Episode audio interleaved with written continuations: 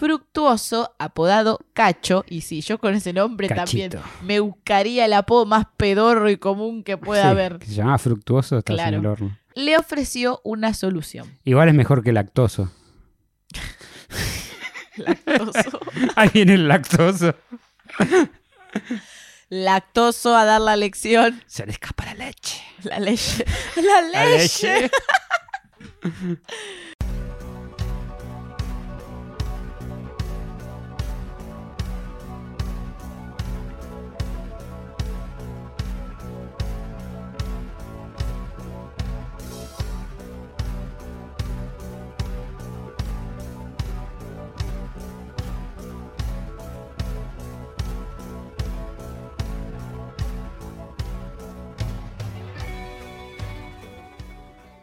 Las puertitas de la Virgo Cueva abrieron una vez más.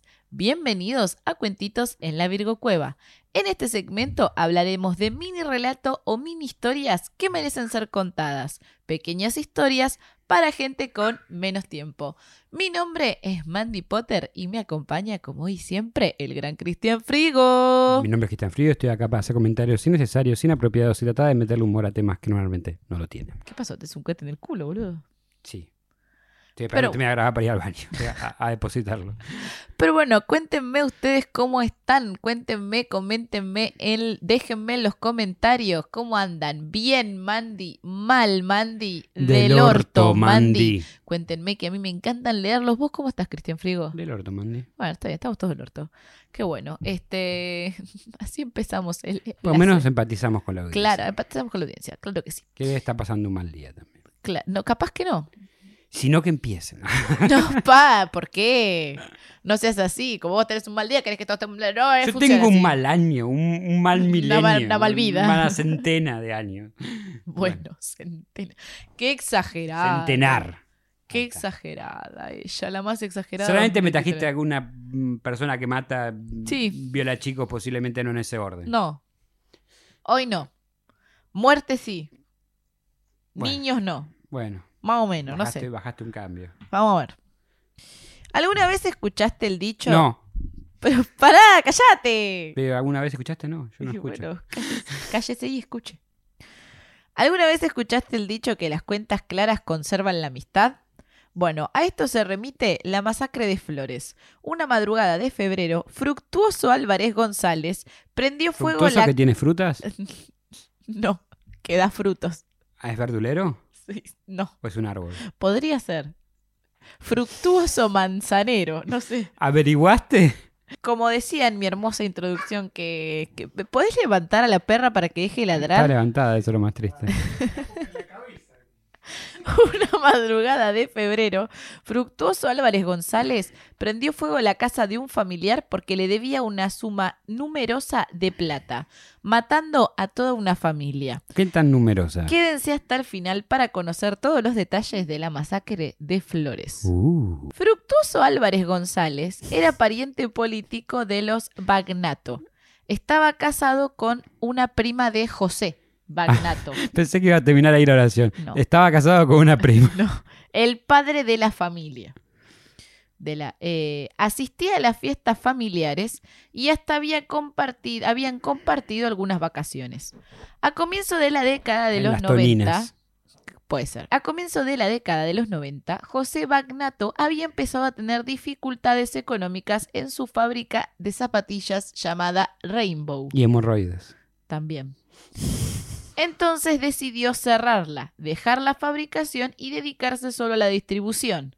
Pero, pero, pero, Fructuoso, apodado Cacho, y sí, yo con ese nombre Cachito. también me buscaría el apodo más pedorro y común que pueda Sí, haber, que se llamaba fructuoso, estás Claro. en el horno. le ofreció una solución. Igual es mejor que lactoso.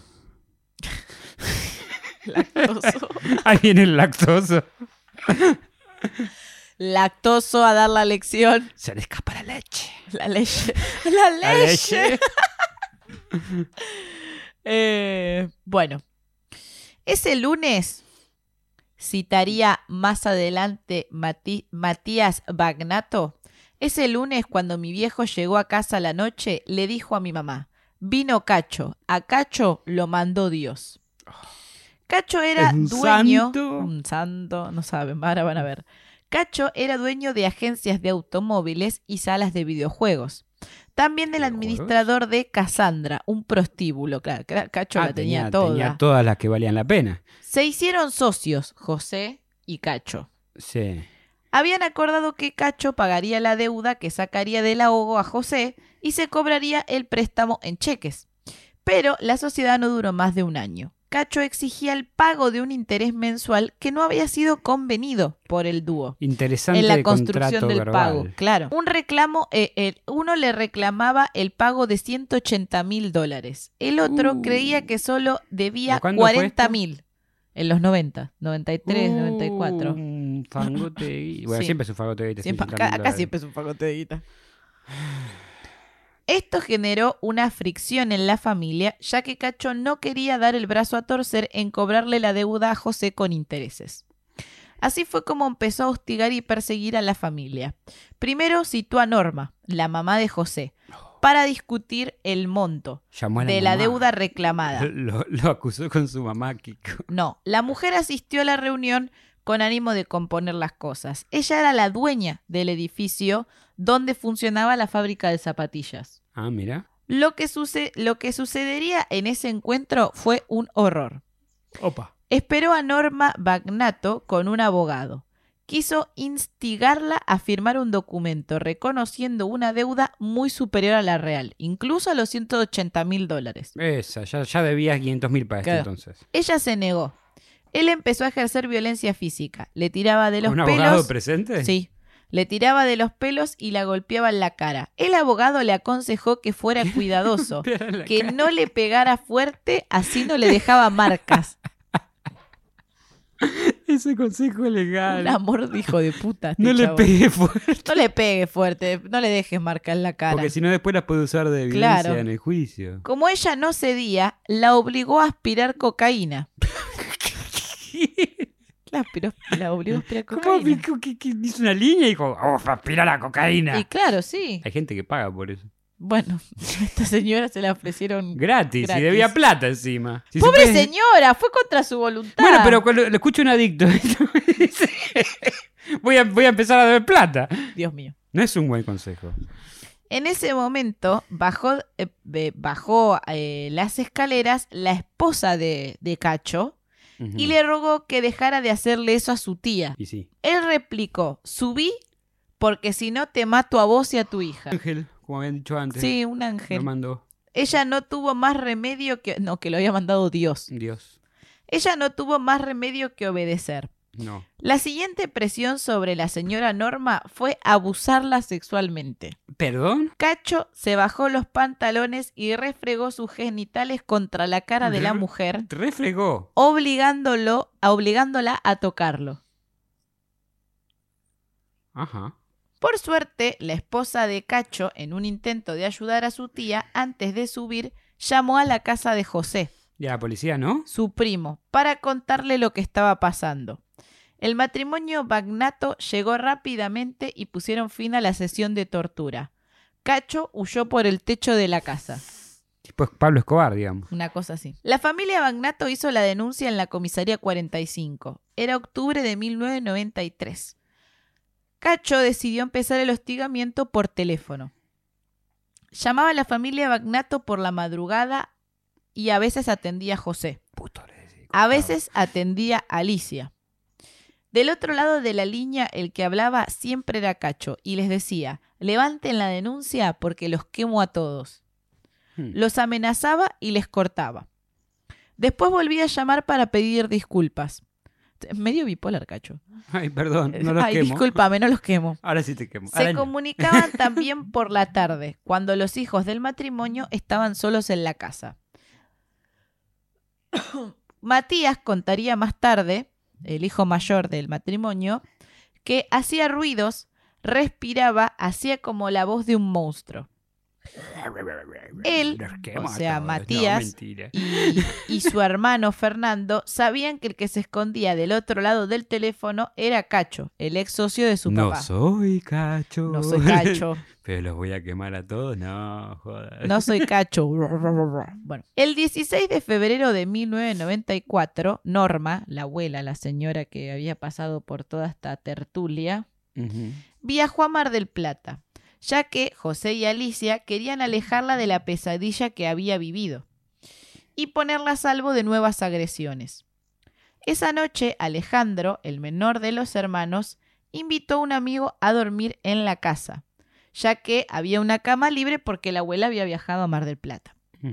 Al día siguiente, el 17 de febre- de febrero, De febrero.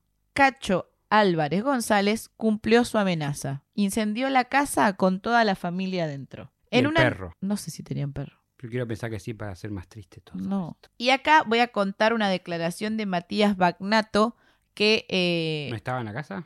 este, ahora pará, no seas ansiosa, amiga. Este, que esto lo saqué de una nota de Infobae, así que damos créditos a Infobae que lo entrevistó en el 2019. Matías Bagnato contó que esa madrugada se despertó con la sensación de tener una madera atravesada en la garganta. Se asomó por la ventana. A mí No, me ha pasado. no, boludo, es un horror. Eso es por el humo que estás Sí, sí, consumiendo. estoy hablando de otra cosa igual. Ay, Dios mío. Se asomó por la ventana y descubrió que sobre la calle estaba Norberto, un vecino que le, ordenara, que le ordenaba que saltara. Que, que le gritaba desde afuera. prendieron fuego la casa. Mm. Era un caos, una pesadilla real. Se le habían presentado en su habitación y en su casa. Matías le pidió a su vecino que esperara, que antes iba a avisarle a sus papás. Se sacó la remera para cubrirse la boca, abrió la puerta de su cuarto, pero no pudo avanzar. El fuego lo amenazaba desde el pasillo. Antes Vení, de escapar por la ventana, gritó que no se preocuparan por él.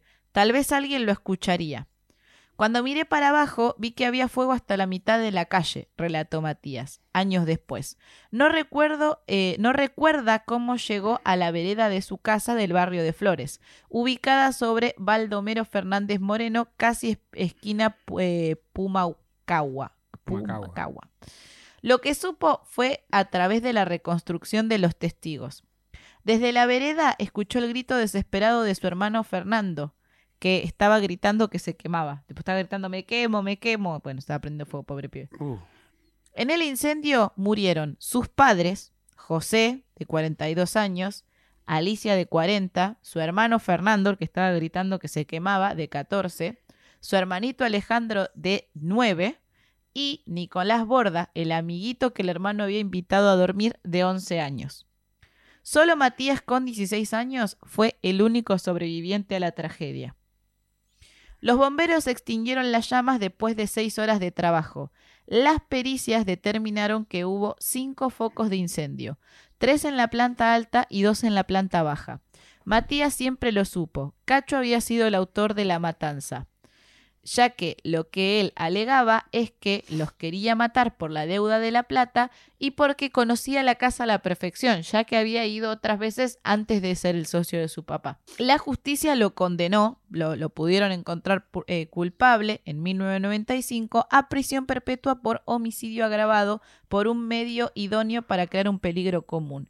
Oh. Y en 2004 consiguió la extradición a España, su país de origen Ay, que... por una incongruencia en las condenas. En España no existía eh, o no, exi- no existe la cadena perpetua, no, no existió la cadena perpetua hasta 2015 y por un error en el fallo inicial figuraba que el asesinato había sido en 1990 y no en 1994. Así que Cacho quedó libre el 22 de noviembre del 2008. En serio. Sí. Según los registros de la Policía aer- aeropu- eh, Aeroportuaria y Migraciones, Álvarez González pudo entrar al menos seis veces a la Argentina. Claro que sí, porque no tenemos cero control acá. Tenía la libertad firmada en España y en el país nadie se había opuesto a su ingreso. Le habían dado aviso al juez eh, No, Axel porque- López, pero sin haber obtenido respuesta. Qué raro Tenemos un juez, un juez acá no haciendo nada. tenemos Qué cosas más raro. importantes que hacer como controlar el dólar, ¿no? Sí, claro, por supuesto. Por eso lo hacemos también. Sí. Una madrugada cualquiera del 2010, a las tres y media, sonó el teléfono de la casa de Matías, que por entonces era tripulante de cabina de aerolíneas argentinas. Uh, Pensó que podía ser algo relacionado a su trabajo y atendió. Y del otro lado le dijeron, te quemaste. Reconoció esa voz impostada y en la respiración exagerada a la misma persona que lo llamaba por las tardes cuando era adolescente para amenazar a su familia. Yo lo buscaba y lo mataba. Sí. Matías volvió a caer en el trauma. Había estado meses sin poder bañarse porque el vapor le, le recordaba el humo del incendio. Le tenía pánico al fuego. Había tardado años en volver a encender una hornalla o una estufa. Un psicótico el tipo este. Sí, re. Fructuoso Álvarez González fue detenido el 4 de diciembre de 2011 por los agentes de la Policía de Seguridad Aeroportuaria durante un allanamiento en una casa en Tortuguitas. Porque a todo esto lo siguió amenazando. O sea, lo seguía llamando, lo seguía amenazando, Le lo seguía hostigando. No, quería terminar como la venganza y era el único que le había quedado vivo. O sea, a él le preocupó más que ir en cana, que todo lo que le pasó, Sí, que sobreviviera el chico este. Pero no tanto el hermano. Es un psicópata que no tiene ningún tipo de recuperación, como demostró cuando salió libre y me amenazó. En los estudios disciplinarios del penal de Seiza dice claramente que no tiene arrepentimiento ni empatía con el dolor ajeno, que demuestra un marcado desprecio y odio hacia mi persona, relató Matías, convertido con los años en un incansable luchador por la integridad de las víctimas. Detenido en el penal de Seiza, su defensa intentó que vuelva a ser deportado del país en 2018 Oh, que se fijara la duración exacta de su pena y que se le concediera la prisión domiciliaria. Todos los pedidos fueron rechazados, pero el 3 de febrero del 2023 la jueza subrogante María Jimena Molsabe ordenó que sea incorporado a un programa de prelibertad. La justicia pe- pelotuda. Sí, pe- pelotuda mal. La justicia solicitó que a Fructuoso se le realizasen los estudios correspondientes para determinar si está en condiciones Pero de si es un psicópata, habían, Sí. habían discernido que era un psicópata, no, no está en condiciones, nunca No, va a estar claramente. en condiciones. A un psiquiátrico eh, si querés mandarlo. de acceder a este beneficio tal como establecía la ley. Los plazos le daban eh, su conducta eh, a su conducta que no.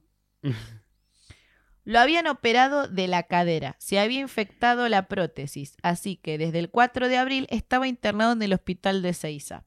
Lo atacaron múltiples paros cardíacos. Los intentos por reanimarlo fueron estériles.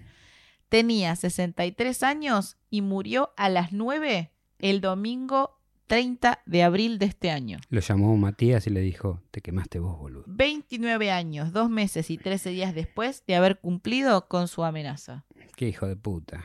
Eh, lo importante es que yo creo que está muerto, chicos. ¿Qué sé yo? ¿Qué No, decir? eh, Se no lo es que merece. lo que crees, creo que es lo que Eh, pasó, ¿no? Se lo merece y espero que este chico encuentre Eh, a partir calma- de calma. ahora calma, paz, no solamente porque va a poder vivir tranquilo, sino Y un millón de porque- dólares. sino porque aunque sea la justicia divina se encargó este hijo reverendo hijo de su madre y su familia creo que ahora sí va a poder descansar en paz. Y no acepten plata de un familiar extraño.